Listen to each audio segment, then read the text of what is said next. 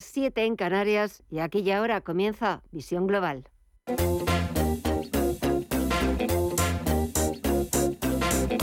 Esto es Visión Global con Gema González.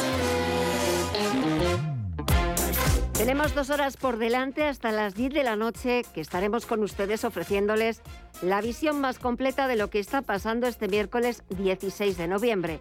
Enseguida vamos a buscar el análisis con Luis Benguerel, gestor independiente, en una sesión en la que de un plumazo hemos dejado atrás las subidas ante el temor a una nueva escalada en las tensiones geopolíticas. En la bolsa española se ha impuesto la recogida de beneficios para despedir el IBEX 35 en los 8.101 puntos.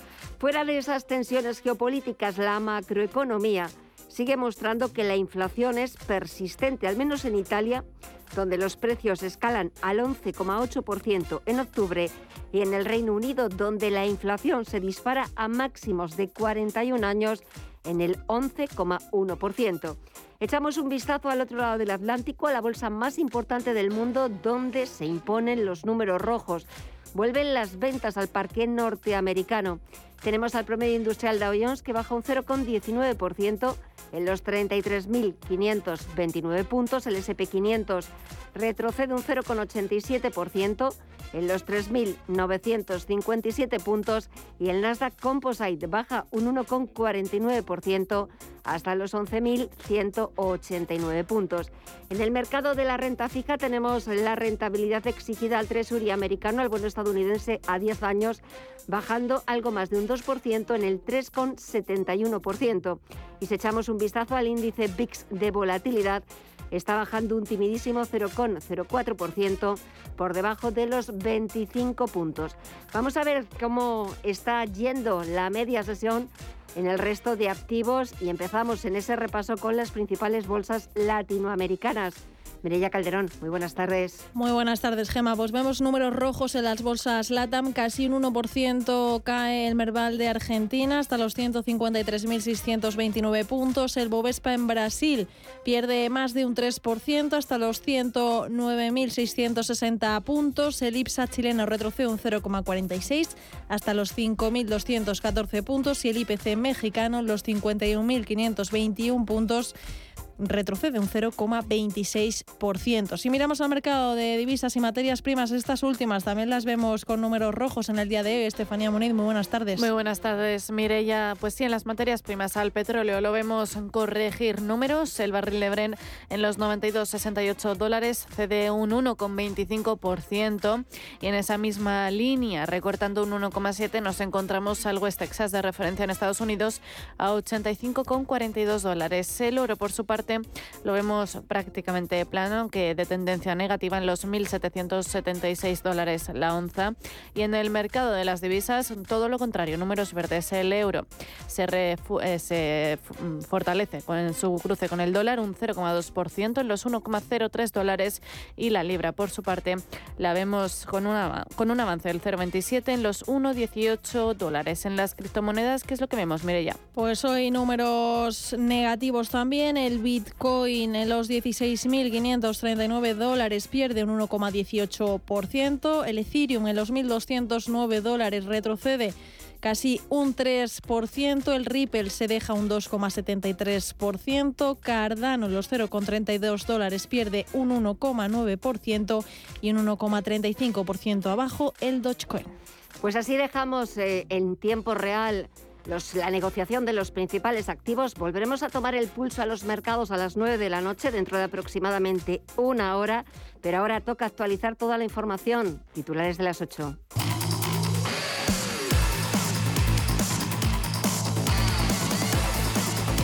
Empezamos con el informe semestral del BCE que ha presentado su vicepresidente Luis de Guindos, para quien aumenta la probabilidad de una recesión técnica en la zona euro. La gente y las empresas ya sienten el impacto del repunte de la inflación y la ralentización en la actividad económica al tiempo que las condiciones financieras se han endurecido en la medida en que los bancos centrales actúan para controlar la inflación según la entidad monetaria. Los hogares, empresas y gobiernos que más deuda tienen son los que más problemas afrontan ante las subida de los tipos, pero también los mercados financieros, en concreto algunos fondos de inversión. Los problemas podrían aparecer simultáneamente y retroalimentarse entre ellos. Y el gobernador del Banco de España, Pablo Hernández de Cos, está convencido de que el BCE seguirá subiendo los tipos de interés hasta lograr que la inflación vuelva al objetivo del 2% a medio plazo el nivel concreto, lo que en terminología inglesa denominamos el denominado terminal rate de los tipos de interés en este ciclo restrictivo, em, es claramente incierto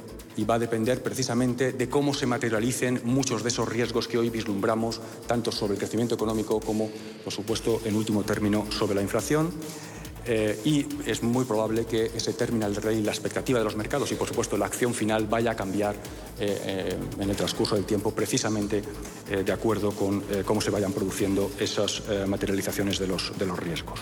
Durante la conferencia de la Asociación de Mercados Financieros, de COSA ha recordado que la alta inflación está provocando una rápida pérdida de poder adquisitivo y deteriorando la confianza de los consumidores en el área del euro, del euro lo que unido al endurecimiento progresivo de las condiciones financieras está debilitando la actividad económica a un ritmo bastante rápido. Y sobre las medidas de apoyo a los hipotecados afectados por la subida de los tipos de interés, el Banco de España cree que deberían enfocarse en el colectivo más vulnerable. Evidentemente todos sabemos que la dificultad reside precisamente en la definición del colectivo de vulnerables, ¿no? en particular cuando estamos hablando de endeudamiento, endeudamiento y en particular endeudamiento hipotecario, porque bueno, sabemos que por ejemplo la primera decila de renta normalmente no tiene una casa en propiedad y por tanto no está endeudada. O sea, hay una dificultad intrínseca en la definición del colectivo.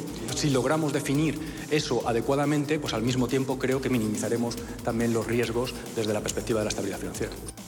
Mientras la vicepresidenta económica Nadia Calviño recuerda la semana que han dado de plazo a la banca para cerrar un acuerdo sobre las hipotecas. Cuanto antes mejor, insiste que cuanto antes tenemos que tener un acuerdo y de hecho nos hemos dado, les hemos dado a, los bancos esta semana para que ya eh, lo cerremos. Estamos trabajando en dos vías distintas. Una, ampliar el ámbito del código de buenas prácticas que ya existe y que lo que hace es aliviar eh, la situación de los ciudadanos y de las familias más vulnerables.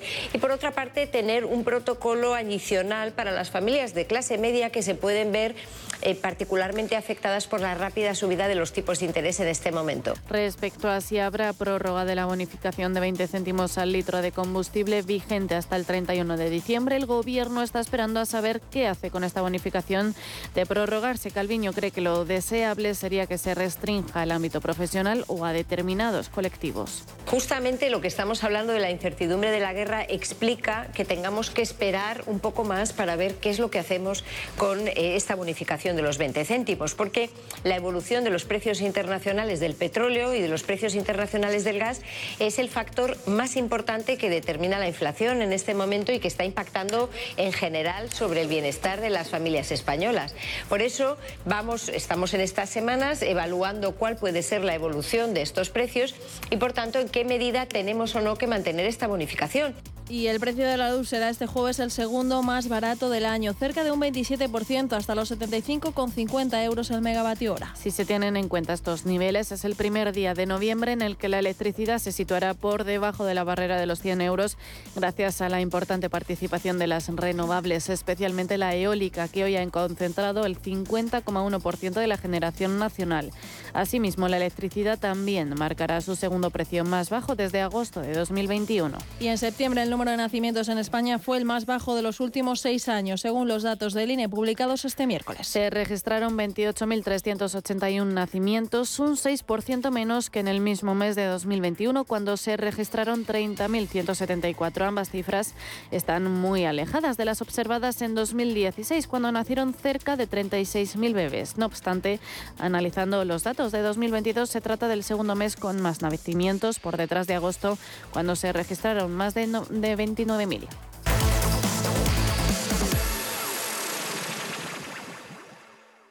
¿Buscas vehículo de renting para tu empresa? Alquiver.es. Todo lo que necesitas en una sola cuota y sin sorpresas. Deja la movilidad a Alquiver y preocúpate por tu negocio. Visita alquiver.es.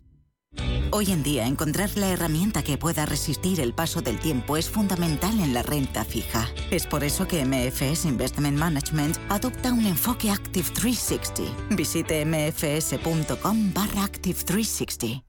Hay un lugar donde la emoción te atrapa en tu butaca, el sonido y las imágenes te envuelven y te transportan a historias tan apasionantes que olvidas todo lo demás. ¿Vienes? Ven a Cines a emocionarte con Black Panther, Wakanda Forever. Consulta cines, horarios y calificaciones en cinesa.es. En Cinesa, we make movies better. El análisis del día con visión global.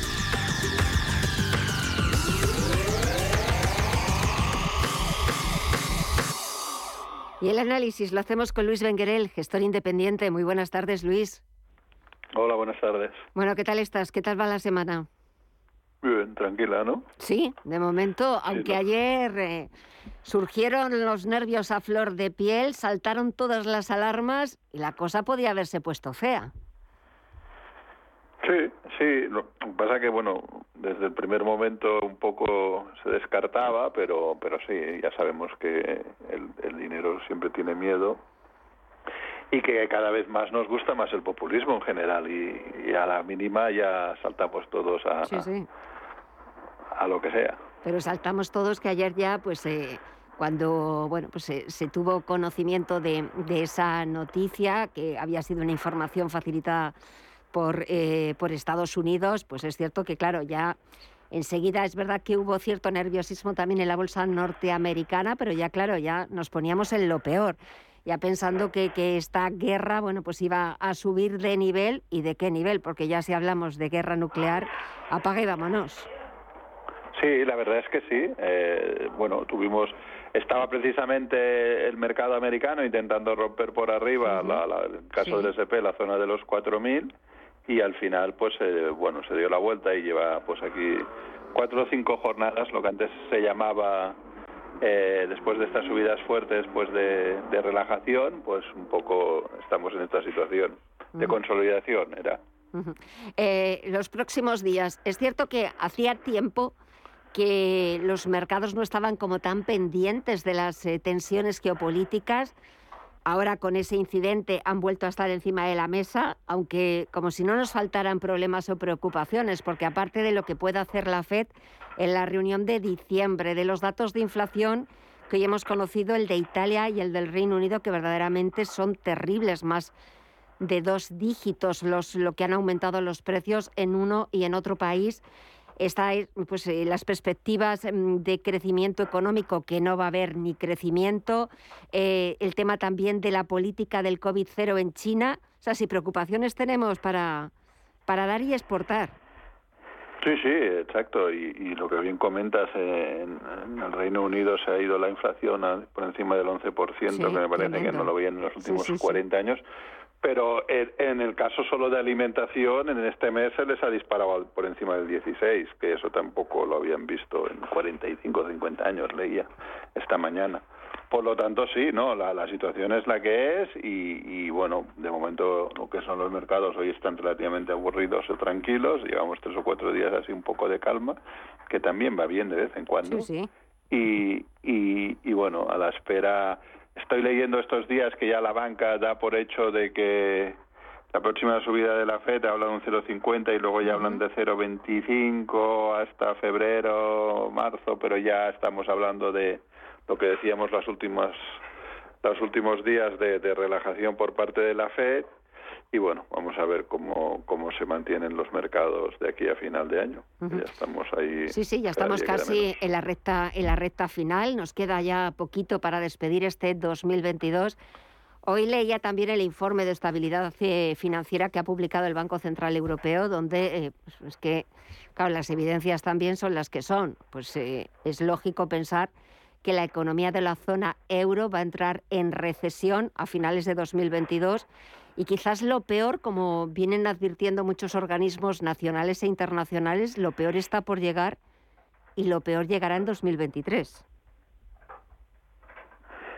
Sí, eh, sin- si nos basamos en Europa creo que será más, más complicado. Yo creo que en Estados Unidos será un entrar y salir rápido y una salida en V, ¿vale? Eh, Ujú. Porque al final no están sufriendo tanto y lo que venimos han, han, subido tipos rápidos, ha bajado las materias primas, lo que venimos comentando. En Europa, pues como vamos un pelín más retrasado, las notas que también las materias primas nos han ido bajando, parece que el euro se está dando un poco la vuelta y va cogiendo fortaleza las últimas jornadas que ha roto el canal bajista que venía dibujando el último año y en el caso de Europa pues puede ser más complicado.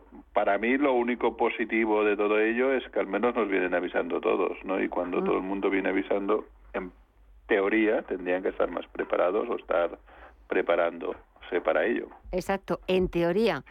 Estoy de acuerdo contigo que deberían eh, estar ya preparados, deberían tener un plan B, pero me da la sensación de que no hay ni plan B, ni plan C, ni, ni ningún tipo de plan que esto pues nos volverá a tocar improvisar como hemos venido haciendo hasta ahora.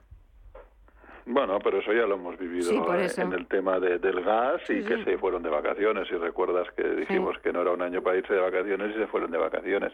Es cierto que las reservas están cargadas a tope y que estamos teniendo de momento en general en toda Europa hasta hoy un invierno muy suave y pues todo eso que, que ya hemos pasado de, de, de otoño pues ya como mínimo eh, al ser más suave, pues menos consumo que hemos tenido. Pero bueno, eh, al final, pues las situaciones, al vez, yo creo o quiero pensar que como mínimo, ya no por parte de los gobiernos, sino por, por parte de los empresarios, pues que hemos lo que hemos lo que hemos visto estos últimos días de, en el caso americano que, que todos han puesto a sacar gente de la calle por parte de las tecnológicas pues bueno están un poco más preventivos y luego eh, es lo que decía, hablando con un gestor americano, eh, bueno, que ellos creen que entonces cuando vean que las cosas en Estados Unidos no sean tan mal, rápidamente se volverán a dar la vuelta y a reinvertir y a coger gente. Y eso ya lo venían un poco previniendo de cara al primer, segundo trimestre del año que viene, que se den rápidamente la vuelta. En el caso americano, aquí ya, ya veremos. Sí, aquí ya veremos. Lo que también vamos a ver es, eh, de nuevo, a Donald Trump presentándose para las eh, presidenciales de 2024. Va a ser, va a ser interesante volver a verle, ¿verdad? Sí, sí. Lo que pasa que eh, yo, franca, yo, yo me considero ya, empiezo a ser mayor, que tengo 50 años, es que podrían ser mis padres, o sea, eh, y con todo el cariño que tengo yo a, mis, a mi madre, en mi caso, o a la gente mayor, mm, no creo que, que estén preparados para, para estar gobernando la primera potencia. Entonces, eh, eh, creo que lo que le pasa a Estados Unidos es que le falta entrar que entre gente mucho más joven. Eh, y, pero tanto por el actual como por Trump. O sea, estamos hablando de gente en torno a los 80 años. Por lo tanto, mm, pues no sé. Un poquito, un poquito de, de sangre nueva. Bueno, ahí está ese el gobernador de Florida, Ron DeSantis, que parece que bueno que ahora mismo, bueno, pues em, ha nacido con estrella. Veremos a ver si en el camino que queda hasta las presidenciales del 2024, con las primarias, etcétera, etcétera, a ver si continúa con esa estrella o acaba estrellado. El tiempo, el tiempo lo dirá y a ver también cómo los mercados reaccionan eh, ante una probable vuelta de, Donald Trump a, la Casa Blanca. Será interesante verlo si, si nos dejan, si no se equivocan los misiles, si conseguimos despedir la semana tranquila y en paz. Y nada, iremos viendo cómo se va desarrollando todo. De momento, seguimos a la espera, pues de declaraciones de miembros de la Reserva Federal, de algún dato macro relevante, aunque de momento también esta semana tampoco hay nada eh, tan interesante como el IPC de Estados Unidos del pasado jueves, que parece que fue la bomba. Así que nada, iremos viendo poquito a poco qué es lo que va pasando. Y nada, pues eh, cumpliendo los días y nada, ya llegando casi al mes de diciembre y a ver si tenemos ese rally o no de Navidad. ¿Tú crees que habrá rally? A ver, eh, es complicado. ¿eh? Al final el rally también es cierto que es a partir después del vencimiento de futuros cuando ya queda poca gente, ¿vale? Y, es complicado, la verdad. Eh, pero bueno, es muy, es muy factible que si el mercado se mantiene como está actualmente y, la tendencia de toqueteo, el Dow Jones en lo que va de año pierde aproximadamente un 7, o sea que, que si quieren en un mes pueden hacer un poco de todo y, y, acercarlo acercarlo. No es de esos años tan complicados de caídas del 25 40 bueno en el caso del Nasdaq sí que está más lejos pero eh, eh, el Nasdaq hay que recordar que, que en el caso del Nasdaq Composite el mínimo de de cuando la pandemia que estamos hablando del 2020 hace dos años fue 6.000 y se ha ido a hacer un máximo histórico de 16.000 por lo tanto tiene margen de corrección o de caída. eh, pero en el caso de los otros índices, yo creo que si quieren toquetearlos, lo pueden hacer con, cierta facilidad. El, mercado está limpio. y para subir normalmente no hay tantas barreras. No, no, eso es verdad, que para subir, y aparte es verdad que los días que nos faltan de 2022, esto puede dar un auténtico eh, carrerón, un auténtico estirón y, dejarnos eh, ojipláticos. Luis Enquerel, gestor independiente, un placer como siempre. Muchísimas gracias, que disfrutes de lo que queda de semana y hasta la próxima. Un fuerte abrazo. Venga, gracias, un abrazo, hasta luego.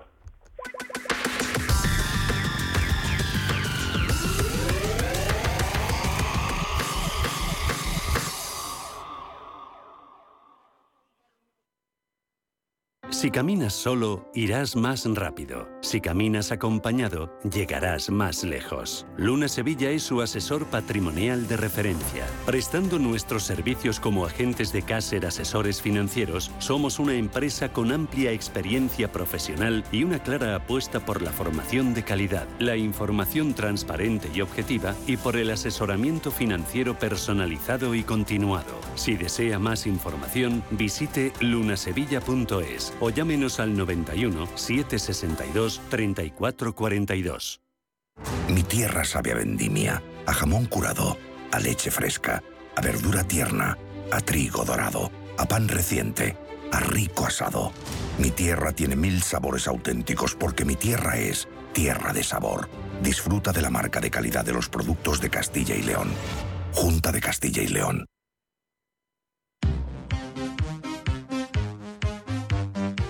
Visión Global, un programa para ganar.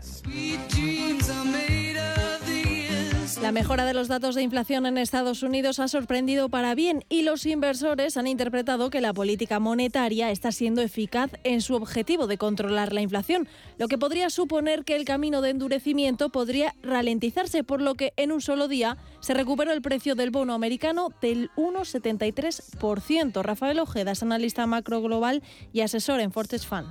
La renta fija creo que el año pasado tuvo el peor año en un siglo. Las cotizaciones y las valoraciones de la renta fija están prácticamente en mínimos y obviamente desde el punto en el que actualmente se encuentra la, renta fija, bueno, pues tiene muy poco recorrido para empeorar sus cotizaciones, pero sin embargo tiene mucho recorrido al alza.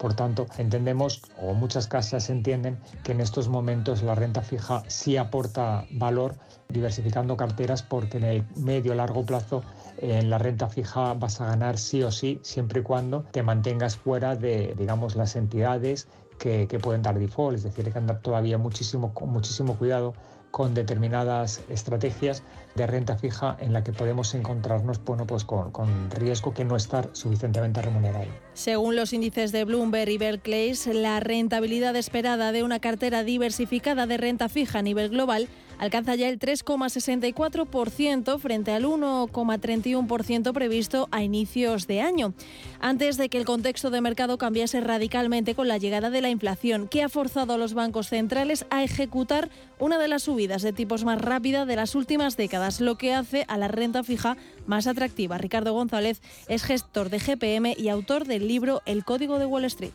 La renta fija sigue aumentando sus rendimientos, aunque la semana pasada también bajaron y esto lo que genera, junto a las subidas de tipos de interés por parte de los bancos centrales, es que los inversores más conservadores que en los últimos años han cuidado a la renta variable, pues tengan a la renta fija como un activo ya cada vez más atractivo, ¿no? Porque devuelve unos intereses mayores. Y esto, pues eh, históricamente, mientras se mantenga activa, va a ser muy difícil que el dinero acuda a la renta variable. Los rendimientos de la renta fija empiezan a ser mejores que los de la renta variable y la realidad es que todos los tipos de deuda ofrecen ahora mejores perspectivas y empiezan a ser una alternativa a tener el dinero liquidez. Gonzalo Cañete es director del blog Brújula de Mercados con una tasa de interés que se prevé que siga subiendo, la velocidad a la que ha subido además, empuja por supuesto los precios de los bonos a la baja, aumenta los yields. Eh, eh, claro, los rendimientos más atractivos hacen que en un momento dado, si tenemos una tasa o un interés que nos da el bono americano del 4%, ¿quién quiere dividendos de compañías? Es decir, ¿para qué vamos a estar esperando esos dividendos de compañías si ya los rendimientos de la renta fija empiezan a ser mejores que los de la propia renta variable? Es matemático, o sea, es así, no va, no, va a hacer que el riesgo se mueva de un mercado hacia el otro.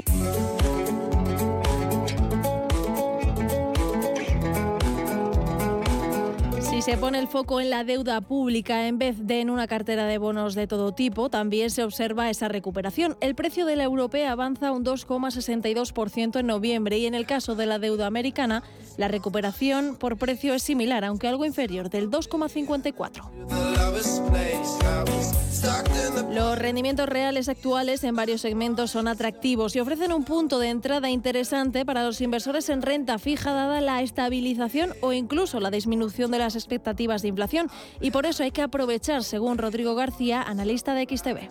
Creemos que puede ser un buen momento para aprovechar algunas oportunidades que hay en renta fija, sobre todo en emisiones nuevas de deuda de dos a tres años e incluso alguna emisión de bonos eh, estatales. Incluso para aquellos perfiles más arriesgados, incluso podemos comprar mm, deuda flotante, deuda que ya ha sido emitida y que, que está cerca de vencimiento. Eso sí, tenemos que tener claro que la inflación puede hacer que haya rentabilidades reales negativas. Es decir, la inflación va a ser mayor que la rentabilidad nominal de nuestra inversión y por lo tanto la rentabilidad real, insistimos, podría ser negativa.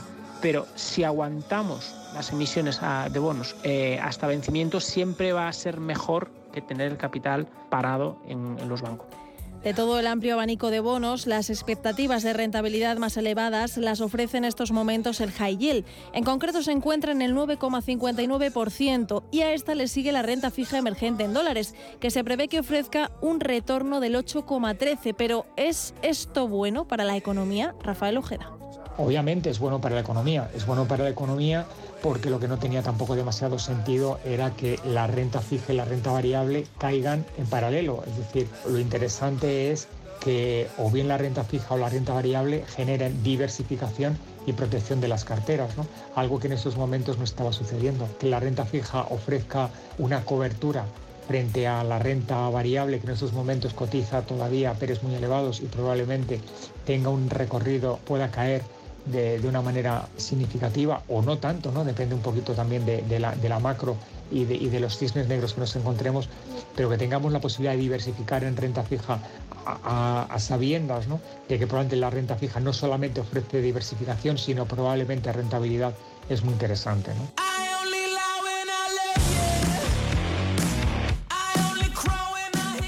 La renta fija está sufriendo las consecuencias de dar marcha atrás a una década de estímulos por parte de los bancos centrales. De hecho, el primer activo de este mercado, el bono estadounidense con vencimiento a 10 años, sufría pérdidas de casi el 20% en el año. Por eso, la pregunta es, ¿hasta cuándo puede durar este momento para la renta fija? Puede durar bastante tiempo porque todavía queda recorrido para algo más de dolor para la renta fija, es decir, todavía es posible que, siga subiendo la, rentabilidad de los, de los bonos y por tanto eh, el precio caiga. Pero sin embargo ya sí es un buen momento para, para tomar posiciones tácticas porque claro, obviamente nunca vamos a comprar el mejor precio.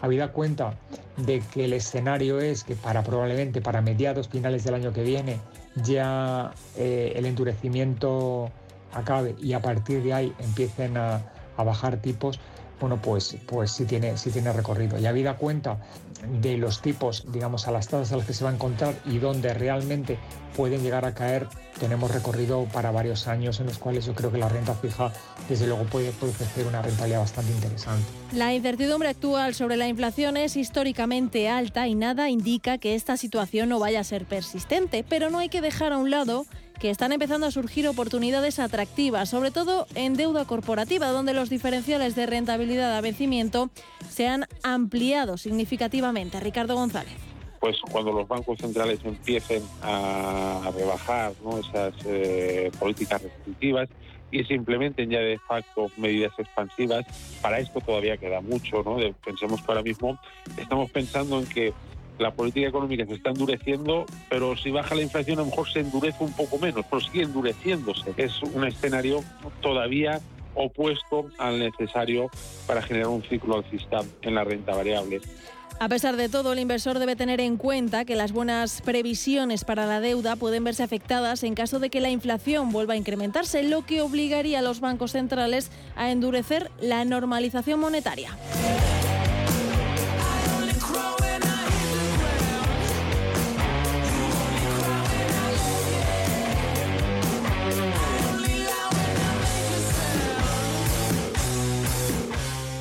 Para ti no hay montaña lo bastante alta. Ni ruta lo suficientemente lejana. Hasta el 17 de noviembre en el Corte Inglés vamos a premiar tu pasión. Y con tus compras de outdoor y trail running en textil, calzado y complementos te damos un 20%. Para que te hagas con marcas como Columbia, Mountain Pro, Salomon, The North Face y más. Hasta el 17 de noviembre. Winter Sports en el Corte Inglés. Un oasis en el centro de Madrid. En el Bar Royal del Hotel Princesa Plaza de Madrid encontrarás una increíble terraza donde disfrutar de los mejores cócteles en un agradable y refrescante ambiente rodeado de aromática vegetación. Ideal para ir con tu pareja, pasar un buen rato con tus amigos o para ir de afterwork. Consulta el programa especial de música en vivo en princesaplaza.com. Hotel Princesa Plaza Madrid, Princesa 40. Inversores minoristas e institucionales, gestoras y entidades financieras, empresas, reguladores y supervisores. Los activos digitales despiertan cada vez más interés. Y en Blockchain Radio explicamos conceptos, dibujamos tendencias y damos voz a los principales actores de la industria. Blockchain Radio, a las 2 de la tarde, cada jueves, en Radio Intereconomía, con Javier Molina y Susana Criado. Información internacional. CaixaBank patrocina este espacio.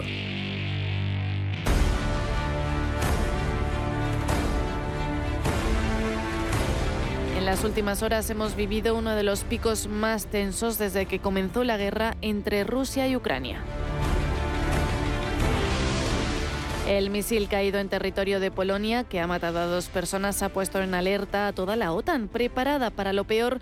Finalmente, el misil que cayó no era ruso, sino un antiaéreo ucranio. El presidente polaco Andrés Duda ha verificado esa misma información. Pero es que en menos de un día hemos oído varios conceptos que hasta ahora no se conocían en profundidad, entre ellos el artículo 4 y 5 de la OTAN. El artículo 4 de la OTAN hace referencia a las reuniones de urgencias que se dan entre los miembros. Concretamente dice lo siguiente, las partes se consultarán cuando a juicio de cualquiera de ellas la integridad territorial, la independencia política o la seguridad de cualquiera de las partes fuese amenazada. El artículo 5 de la OTAN es más adelante y sí incluye poner sobre la mesa movilizaciones militares o estrategias de conjunto. Para la mayoría de los expertos coinciden en que no era probable que Rusia hubiera lanzado ese misil. Francisco Gampampols, teniente general en la Reserva del Ejército de Tierra. La menos probable es que haya sido un ataque deliberado de la Federación Rusa, porque lo que ha utilizado la Federación Rusa eh, ha sido contra unas infraestructuras bastante concretas y los últimos objetivos que ha alcanzado dentro de Ucrania eh, están muy alejados de esos, ¿no? Lo cierto es que Vladimir Putin no ha dudado en demostrar que puede sacar su artillería nuclear si se siente amenazado, porque además sabe que es el país más potente en este sentido. Rusia es el país con más ojivas nucleares del mundo. Posee 5.977 según la Federación de Científicos Estadounidenses. El 90% de las ojivas nucleares a nivel mundial se reparten entre Rusia y Estados Unidos porque la Casa Blanca tiene 5.428. Sin embargo, Europa está más rezagada en este aspecto. Francia posee 290 y Reino Unido 225 en cuarto y quinto lugar respectivamente, mientras que China con 350 ojivas se coloca en tercer lugar. Lo más importante a leer es que ni a Rusia le interesa una escalada del conflicto ni a la OTAN involucrarse en una guerra y mucho menos nuclear. CaixaBank ha patrocinado este espacio. Tú andas dándole vueltas a la sostenibilidad y a cómo pagar menos en tu factura de la luz. Yo estoy aquí para asesorarte en todo lo que necesites. Ahora, con CaixaBank puedes instalar paneles solares EDP y empezar a ahorrar en tu consumo eléctrico. Infórmate en caixabank.es. CaixaBank. Tú y yo. Nosotros.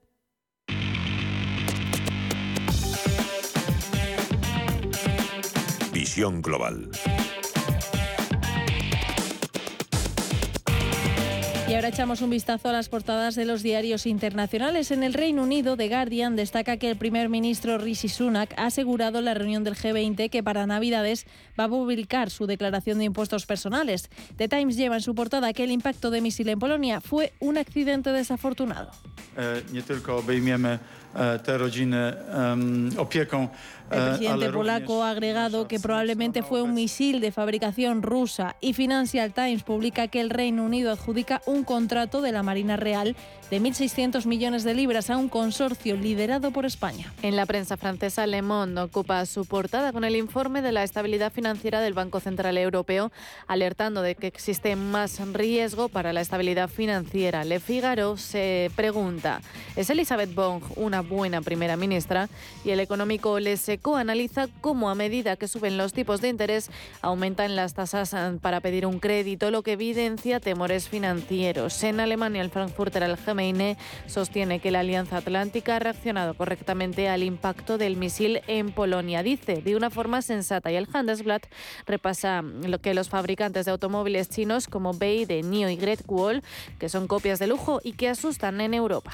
Al otro lado del Atlántico, tanto The New York Times como The Washington Post ocupan sus portadas con los mismos titulares. El primero es que Mitch McConnell es reelegido líder del Senado por parte del ala republicano, derrotando a Rick Scott. Y el segundo asunto es que el expresidente Donald Trump formaliza su candidatura para las elecciones de 2024 en Estados Unidos. Two years under Joe Biden have been para hacer que Estados Unidos vuelva a ser grande y glorioso. Esta noche ha anunciado su candidatura de los Estados Unidos. Y The Wall Street Journal recoge que las ventas minoristas en Estados Unidos han aumentado en octubre un 1,3%, superando la previsión de consenso que era del 1, según los datos del Departamento de Comercio. Y en términos monetarios, las ventas minoristas alcanzaron los 694.500 millones de dólares. Y terminamos con la prensa latinoamericana. El Clarín Argentino lleva la reunión entre el presidente Alberto Fernández y la titular del Fondo Monetario Internacional, Cristalina Georgieva, para evaluar cómo va la, inflación en Argentina. Va camino al 100% en 2022. El Universal de México anuncia que el presidente Andrés Manuel López Obrador encabezará una marcha del Ángel de la Independencia al Zócalo el próximo 27 de noviembre por motivo de su cuarto año de gobierno. Y terminamos con el O Globo brasileño que abre con la comparecencia del presidente Lula da Silva en la COP27. Una de sus propuestas ha sido crear un fondo para cuidar el cambio climático.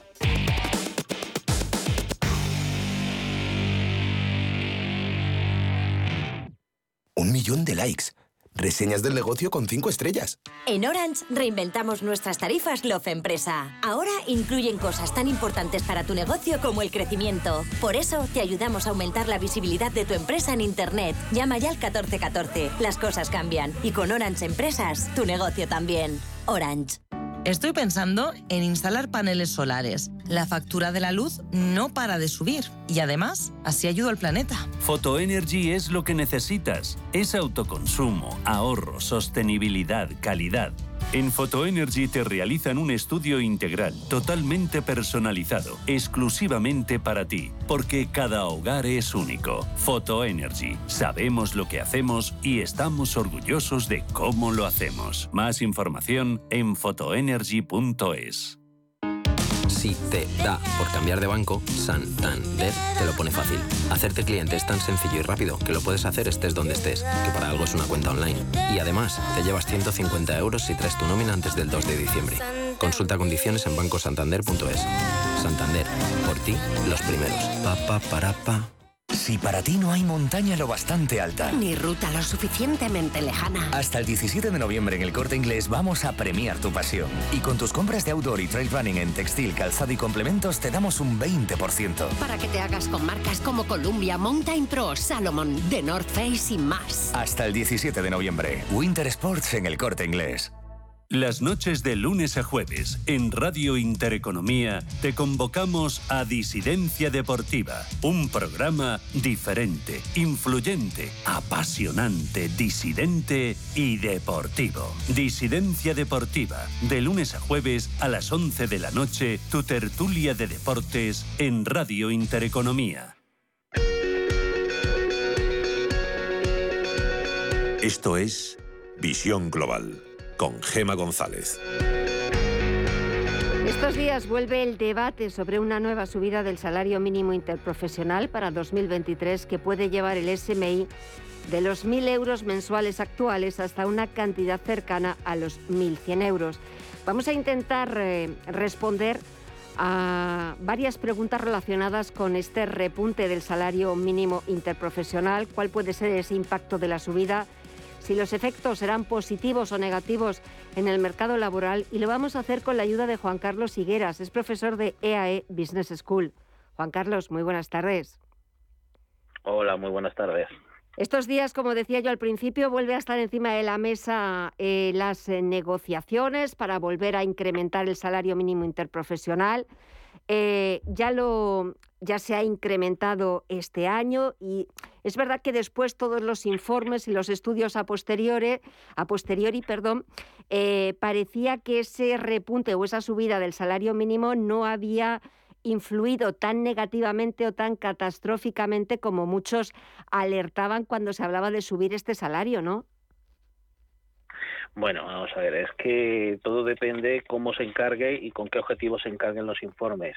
Quiero recordar que el Banco de España ya hizo un informe en la anterior subida y dijo que el, empleo o el, empleo había caído o el desempleo había aumentado en 170.000 a 200.000 personas. ¿no? Claro, eh, yo no pondría muy en evidencia el trabajo del Banco de España porque yo creo que merece todos los respetos del mundo. Pero es cierto, es cierto que hay varios informes. Efectivamente, el gobierno ha sacado tres informes en concreto, de los cuales uno sí que reconoce una caída en el empleo o mayor desempleo, menor que lo que dice el Banco de España, y los otros dos dicen que no bueno, habría que cuestionarse si esos informes, pues, en qué se basan, ¿no? Eh, que es muy discutible. En cualquier caso, en cualquier caso, es decir, es que mm, subir el salario, pues es que mm, es bastante evidente que tiene que reducir el empleo porque mm, básicamente es que estamos pasando por una situación económica, pues yo diría, no diría catastrófica, pero lo estamos pasando muy mal y probablemente no es el momento de tirar los cohetes al vuelo. Eh, ¿Podemos subir los salarios? Bueno, pues los salarios pueden subir y deberían subir. Los salarios que tenemos en España son bajos, pero claro, es que los salarios tienen que subir de forma natural conforme aumente la productividad de nuestra economía y conforme haga por tanto la propia economía, pero no se pueden subir los salarios a golpe de real decreto desde la mesa del despacho de algún ministro que realmente pues viven de sueldos públicos y no saben lo que es el paro ni lo que es tener condiciones precarias ni ni siquiera tienen que actualizar su currículum vitae, ¿no? Ni tampoco lo que le cuesta a un empresario el contratar, eh, eh, claro, a, tal o tal persona cuando un empresario o una pequeña y mediana empresa tiene que echar el cierre porque no puede afrontar eh, todos esos pagos, etcétera, etcétera. Es cierto que, no, no, están en ello en, al día ni están en ello. Que hablabas antes, y es verdad, sobre ya independientemente de los efectos negativos o positivos que pueda tener en el mercado laboral, si destruye empleo, etcétera, etcétera, quizás la pregunta más correcta sería, Juan Carlos, nadie em, es contrario a una subida del salario mínimo interprofesional. Estamos hablando ahora de mil euros, desde los 800 y pico anteriores. Nadie. ¿Quién no va a querer una subida del salario mínimo interprofesional y que todo el mundo tenga un salario digno?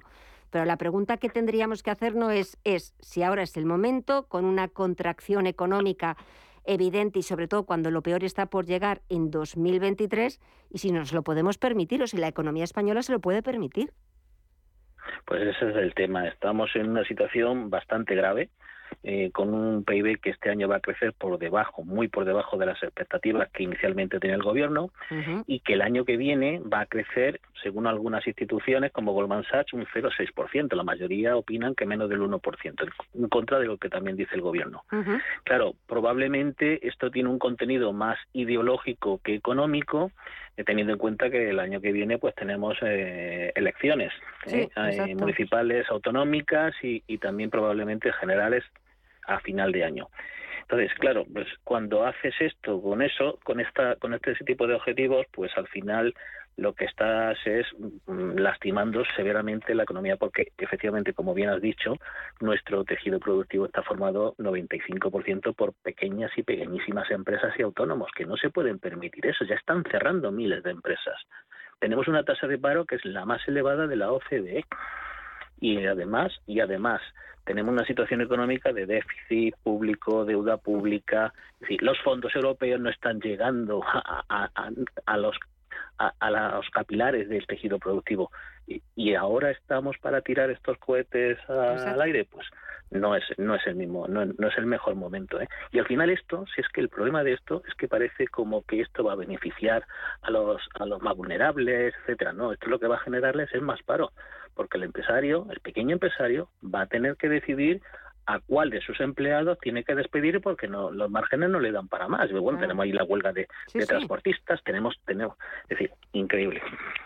La verdad es que el panorama económico es incierto. Eh, estamos inmersos en una guerra que ayer es cierto que podía haber girado o podía haber mm, eh, adquirido un tono mucho más peligroso con consecuencias catastróficas e, e, imprevisibles, pero es verdad que mm, tal y como hablan todos los organismos nacionales e internacionales, servicios de estudios de distintos bancos, eh, el año que viene vamos a crecer, como decías, por debajo del 1%.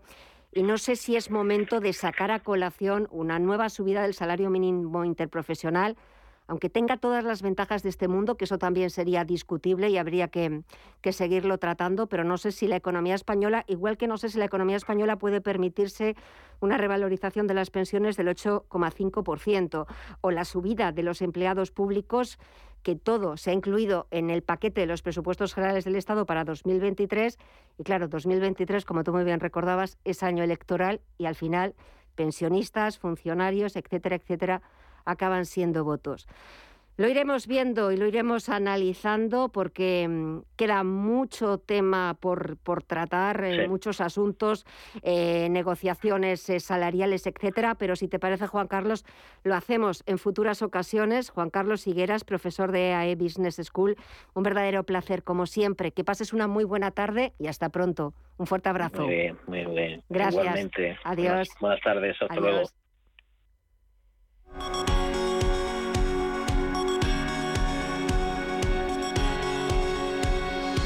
Visión Global. Y de si es momento eh, oportuno de subir el salario mínimo interprofesional, de si los efectos son negativos o positivos, o si se lo puede permitir la economía española, vamos a ver también cuál es el momento por el que está atravesando el mercado inmobiliario en España, porque pisos.com ha presentado este miércoles el balance de 2022 y las previsiones para 2023. Nos la va nos las va a contar Ferran Font, que es el director de estudios de, piso, de pisos.com. Ferran, muy buenas tardes. Hola, muy buenas tardes. Bueno, ¿cómo está saliendo este 2022 desde el punto de vista del mercado inmobiliario?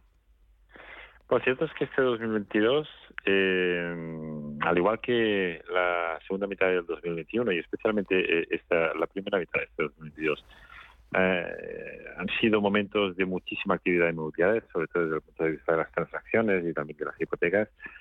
Y, las previsiones es que ya de cara a este final de 2021 vayamos a una fase más de, más de contención después de, pues, eh, de prácticamente año, año y medio de, de, cifras récord, que, las compraventas estamos viendo como, como mes, mes a mes, cuando íbamos viendo cifras de línea o trimestre a trimestre, cuando veíamos la de colegios registradores, siempre comentamos pues que hacía más de una década que no se veían estas cifras, con lo que, eh, como decía antes, pues las previsiones es ir a un y sobre todo después del cambio de coyuntura en el que hemos vivido este año, a causa de la guerra que estabas comentando ahora, ah, que ha provocado el, aumento de la inflación y con ello pues eh, el cambio de políticas de tipos de interés del Banco Central Europeo, pues ese cambio ah, de ritmo, ese, eh, bueno, ese cambio de realidad que hemos visto en el sector, pues pues eh, probablemente o contra la seguridad vaya vaya a desembocar en, pues en, en, en, un, en, un, en una fase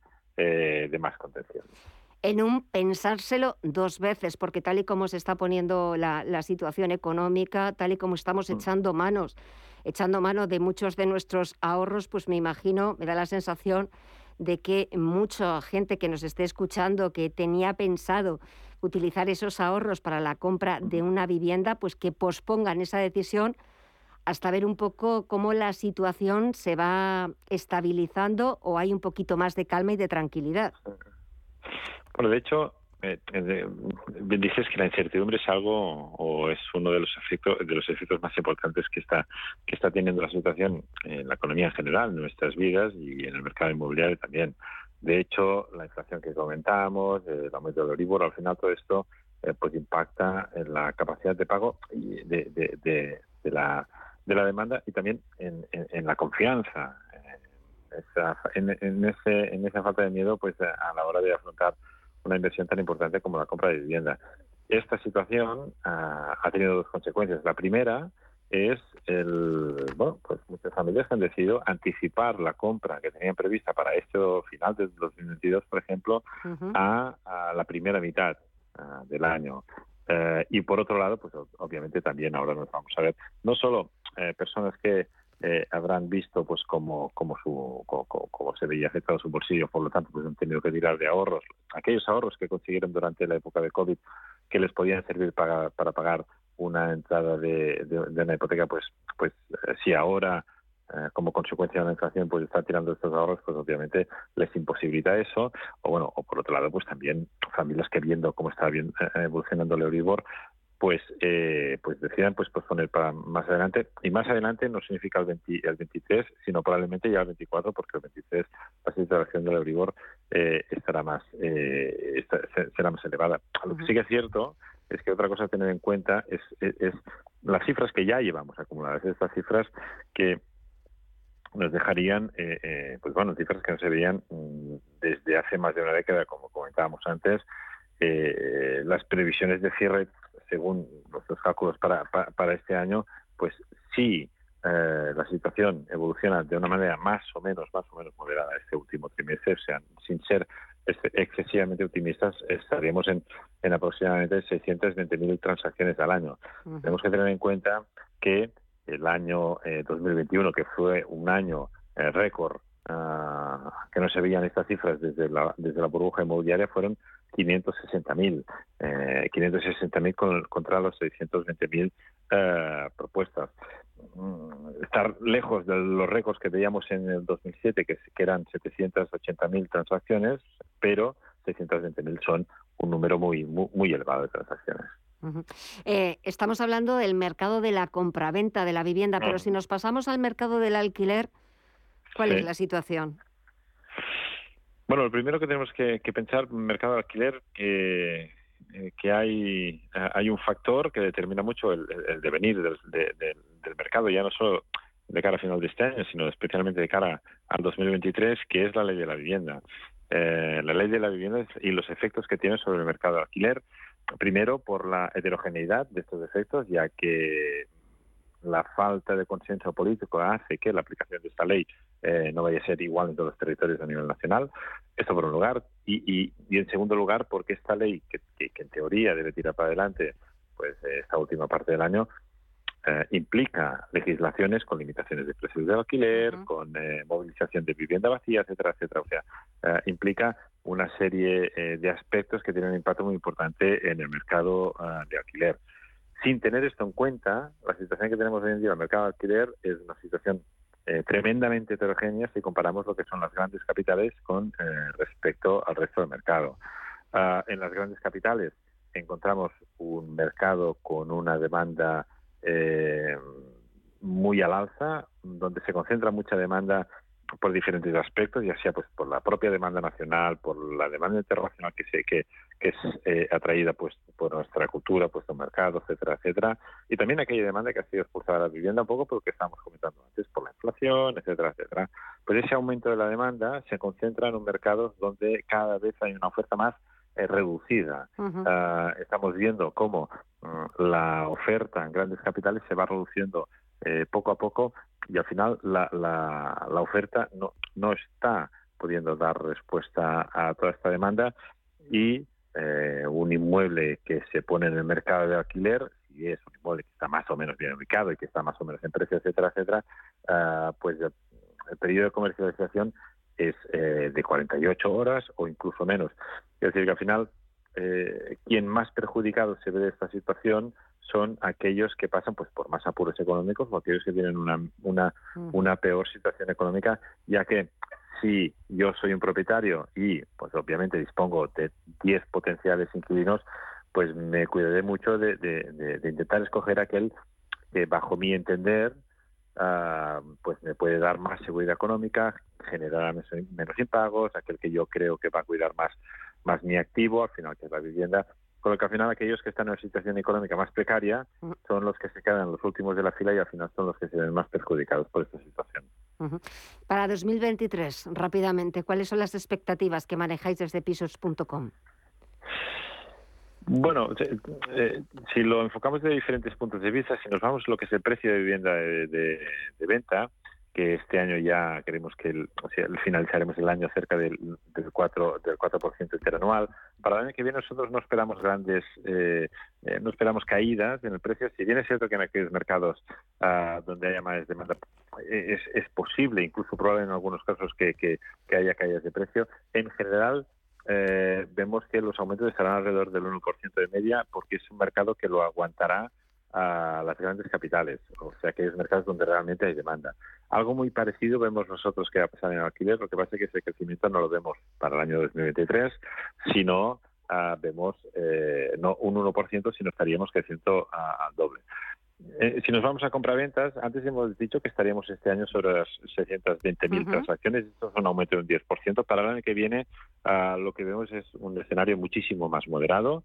Uh, una, una caída que es importante porcentualmente, porque sería una caída alrededor de un 11%, pero a nivel global, las cifras que estaría, de las que estaríamos hablando sería de estar alrededor de las 550.000 transacciones, lo que nos deja en una situación muy parecida a la del 2021. Y las hipotecas, una situación muy parecida a lo que son las compraventas, eh, aunque esa caída sería algo superior. Y algo superior porque eh, la, tendencia que estamos viendo en las cifras oficiales del Instituto Nacional de Estadística indican que cada vez la relación hipoteca respecto a compraventas se va reduciendo. O sea, cada vez sí eh, hay un volumen de compraventas y antes mm, las hipotecas representaban pues un 74, un 70%, etcétera, etcétera, ahora mismo eh, simplemente están alrededor del 65%, etcétera, etcétera, o sea, que de cara al año que viene eh, vamos a ver cómo las hipotecas, independientemente de que vais, existan más hipotecas a variable que a fijo. Ferran, es que me quedo, me quedo ya, me quedo ya sin tiempo. Director de estudios de pisos.com. Lo seguiremos hablando en futuras ocasiones. Gracias, un fuerte abrazo. Adiós. Adiós.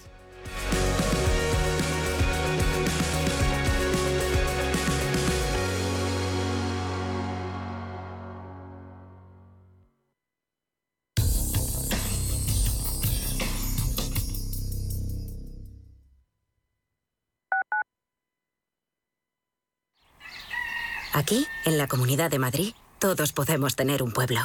Contamos con más de 140 pueblos de menos de 20.000 habitantes. Pequeños, bonitos, con mucho encanto, rodeados de naturaleza, con los mejores servicios públicos y sistemas de conectividad. Vente, estamos muy cerca. Comunidad de Madrid. Radio Intereconomía. Eres lo que escuchas. Si es retraído, necesita hablar. Si siempre está solo, necesita hablar. Si nunca habla, necesita hablar. Hay alumnos que no levantan la mano aunque necesiten hablar. Detectar problemas socioemocionales es el primer paso para solucionarlos. Por eso contamos con un equipo especializado, cursos y guías para asesorarte. Infórmate. Comunidad de Madrid. Cuando te emocionas con el taladro y originas un pequeño daño colateral provocando un apagón en todo el edificio, ¿qué seguro elegirías? ¡Vecino! Mafre, la aseguradora de más confianza en España. La mejor atención siempre con personas.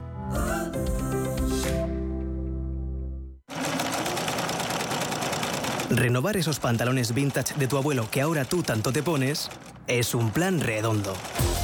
Como el plan que tenemos en la Comunidad de Madrid, en el que contamos contigo para darle muchas oportunidades a los residuos. ¿Te sumas a la economía circular? Comunidad de Madrid. Escápate de Madrid y ven al restaurante El Torreón en la cima del Monte del Pardo. Las mejores carnes y pescados desde 40 euros, vino incluido. Carne picaña brasileña y lomo de buey auténticos. Disfruta de los mejores platos de cuchara y de paella con langosta y de grandes vinos y licores en sus siete amplísimos salones y terrazas. Cocina abierta de 11 de la mañana a 1 de la madrugada ininterrumpidamente. Parque infantil, gran parking, restaurante El Torreón. Naturaleza a 10 minutos de Madrid. Reservas en restauranteeltorreón.com. Sintonizan Radio Intereconomía.